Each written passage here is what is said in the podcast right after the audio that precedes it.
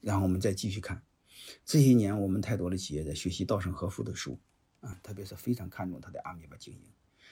阿米巴经营的本质不就是把企业的使用权分给员工吗？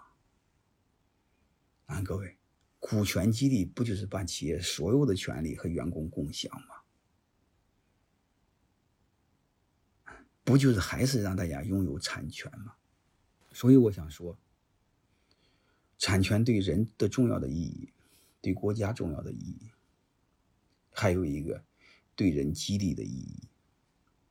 啊，我们用好的话会超乎我们的想象。啊，我们一定要相信这个机制内部的组织的设计是最大的生产力。嗯，有一门课叫制度经济学。你说制度经济学，制度本身就能带来经济学。制度是什么东西？制度不占用任何资源的。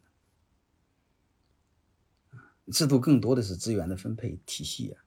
嗯，其实就是一几张烂纸，但是它能创造出想象不到的效益。为什么我们不从这方面多动脑筋呢？我们继续举例。刚才说过，产权是一主权利，人权也是一主，好吧？股权也是一主，它不是通常不是单一权利。我们继续讲，回到产权的本质上，所以它是一主权利，包括很多权利。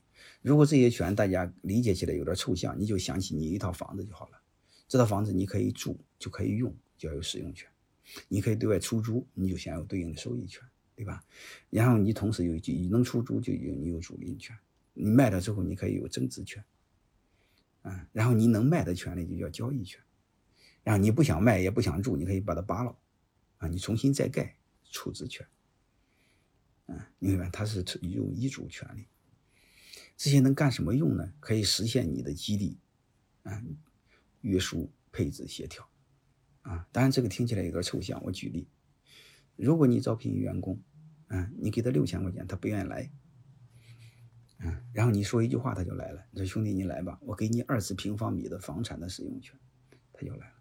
当然这个说的太学术，其实啥意思呢？你就给他个员工宿舍，他就来了。你会你会发发现，你怎么激励他用一个员工宿舍激励的？同时，你会发现你也约束了他。为什么？他不在这干的时候，这个使用权就没了，对吧？啊，如果他找别的单位，你会发现人家不给他使用权，你会发现，同时你会发现，你不但激励了他，又约束了他。这就不就是产权的功能吗？啊，当然你说你来招招聘的不是一般员工，或者你从北上广弄一个高管啊，彪呼呼的牛逼哄哄，这时候你得给他一套别墅。但是假设这伙计又又又又又又又又比较流氓。为什么流氓呢？你光要使用权不行，他非要把产权也要，房产证给他，这对你是有风险的。为什么？你把房产给了他，第二天他要离开怎么办？但你又非要要这个人怎么办？